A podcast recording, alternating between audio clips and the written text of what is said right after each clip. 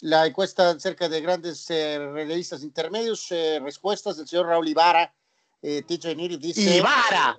No lo soportaba, pero el Jeff Nelson con los Yankees obviamente siempre hacía la chamba. El señor Oscar Gómez dice, Rivera, lo recuerdo cuando él preparaba los salvamentos para John Wetland eh, una situación muy similar que pasó con Francisco Rodríguez preparándole a Troy Percival y evidentemente pues después los dos serían eh, cerradores. Eh, dicen los grandes VIPs, Arturo, bueno, primero con Dani Pérez Vega, dice, es difícil evaluar este puesto ya que los que lucen bien se convierten en cerradores, que varios de esos realistas intermedios que por ejemplo tenemos ahí en la lista, evidentemente cerraron partidos o tienen un número alto de cerrar partidos, pero no son precisamente recordados como eh, closers célebres, ¿no? Pero dice Dani Pérez Vega, de los que recuerdo, mi lista sería así, menciona al mexicano Ayala, a Jesse Orozco y a Chad Bradford, ¿no? Tan hecho famoso por la película de Moneyball, ¿no? Eh, también por ahí me acuerdo de Betancourt con los Indians, de Gary LeBell con los Giants y a la Troy Hawkins con los Twins. Arturo Carrillo dice, saludos a todos. A mi parecer, el mejor de todos es Mike Stanton. Estuvo con los Bravos y con los Yankees. Mención honorífica para Paul Quantrill y Luis Ignacio Ayala, el mexicano. Eh, Víctor Baños dice, mi top 5 sería con Paul Quantrill, Jesse Orozco, Roger McDowell, Jeff Nelson y Mike Stanton.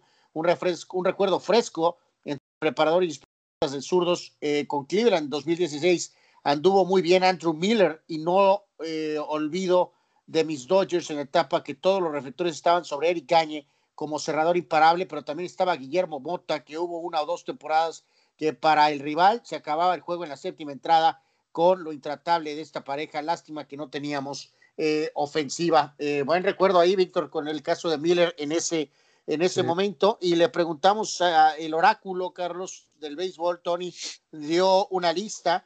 Eh, él mencionó a Kente Culve, a Mike Stanton, Jesse Orozco, Mike Timlin, Dan Plisak y a Jeff Nelson. Eh, en esta, insisto, en esta labor Nelson era de los automáticos, ¿no? Eh, eh, yo creo que todos lo pensamos inmediatamente, ¿no?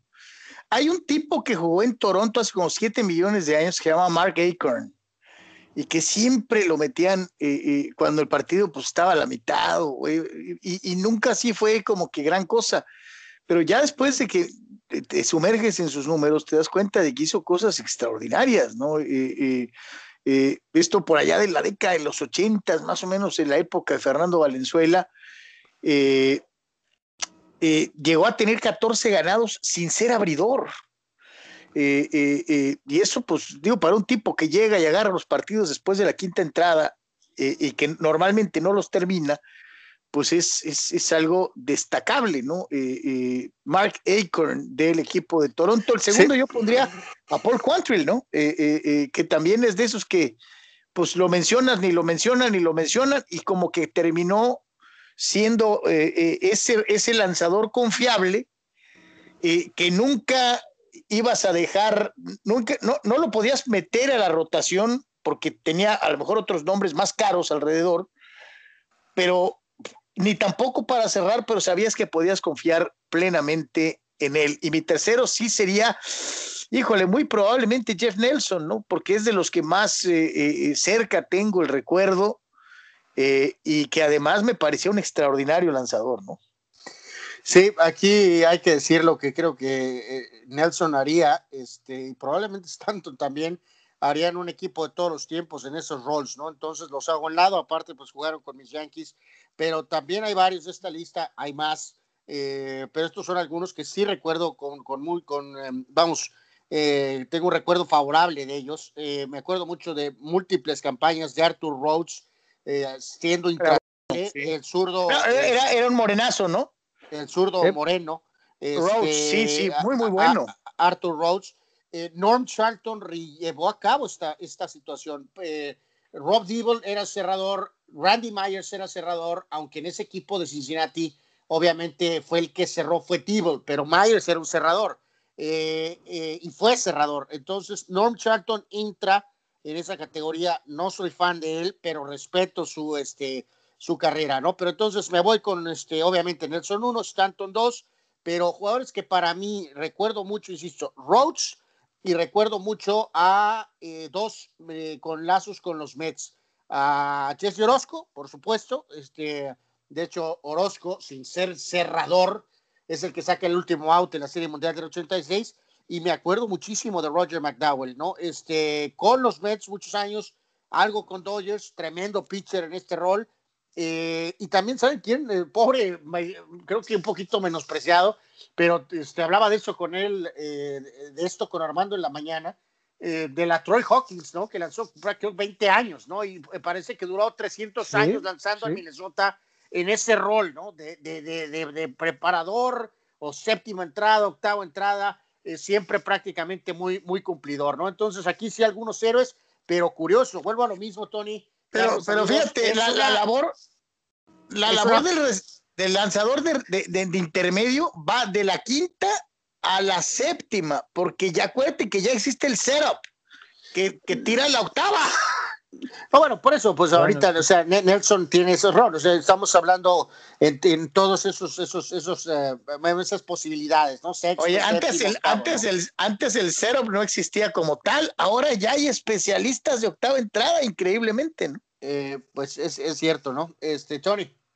Híjole, es que yo la verdad, sobre todo en esa etapa de los Yankees, eh, era, era como automático, ¿no? Lo de Jeff Nelson para mí eh, tal vez, tal vez el mejor y lo de Stanton, ¿no? Yo, yo la verdad, con esos dos sí, sí me tengo que quedar de, al menos de, allá arriba de la tabla, pero sí hay una lista de algunos elementos que tal vez por la edad o porque pudieran ser eh, unos que en algunos equipos donde no dieron mucho de qué hablar, pues no, no son tan tomados en cuenta, pero por ejemplo, en su etapa más madura, por no decir el, final de su carrera, lo de Morgan, ¿eh?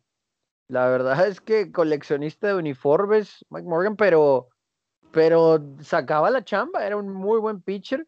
Eh, otro que también me llamaba mucho la atención, Dave Berries, eh, digo, un muy, muy buen trabajo y no podemos dejar de lado a Jesse Arasco, ¿no? Pero aquí es donde luego entramos con un poquito el malinchismo.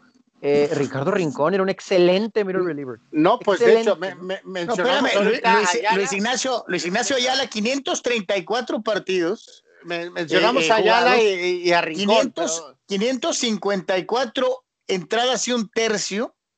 Fíjate, 534 juegos y tuvo 334 de limpias eh, entre 2003 y 2013 casi siempre ejerciendo esa labor, ¿eh? Y ahorita, eh, amigos, escuchas, eh, Oliver Pérez. Oliver Pérez tiene 300 años en ese, en este rol, ¿no? Y es muy distinguido. O sea, sí, los mexicanos son, son destacados en esta categoría. O Ayala, eh, Oliver, hasta Ricardo Rincón también, ¿no?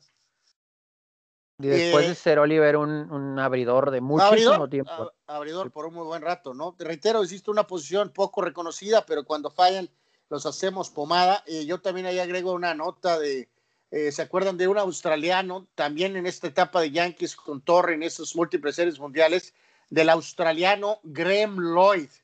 Eh, y nunca se me va a olvidar la historia, primero porque era australiano el, tipo, eh, llega procedente de Milwaukee en esa temporada de 96, lo tunden a palos en sus primeras dos salidas y en Nueva York lo querían que lo corrieran, literalmente, ¿no? que lo corrieran porque, porque habían hecho cambios, ¿no? De hecho, Stanton llega después a los Yankees, este, pero en ese 96 el especialista zurdo era ese australiano, Graham Lloyd, y tan vilipendiado y criticado, pero en aquella, ¿se acuerdan de aquella reyerta con Baltimore? Cuando Armando Benítez le pega a Tino Martínez y que se armó la gresca, que Darrell Strawberry le, tundió a, Benítez.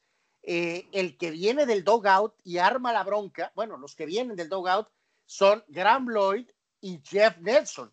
Son los que lanzan primera eh, camorra en contra de Benítez y de ahí se arma toda la, la, bronca, ¿no? Y nunca lo voy a recordar, ¿no? En el intermedio de la serie en Atlanta, lo mete Torre en una situación crítica a Lloyd y responde y sacó la rola para doble play y después tuvo otra actuación importante eh, lo cambiarían, creo que lo cambiaron el pobre Lloyd de 97 después, pero por lo pronto ese 96 fue toda una aventura para este australiano relevista intermedio.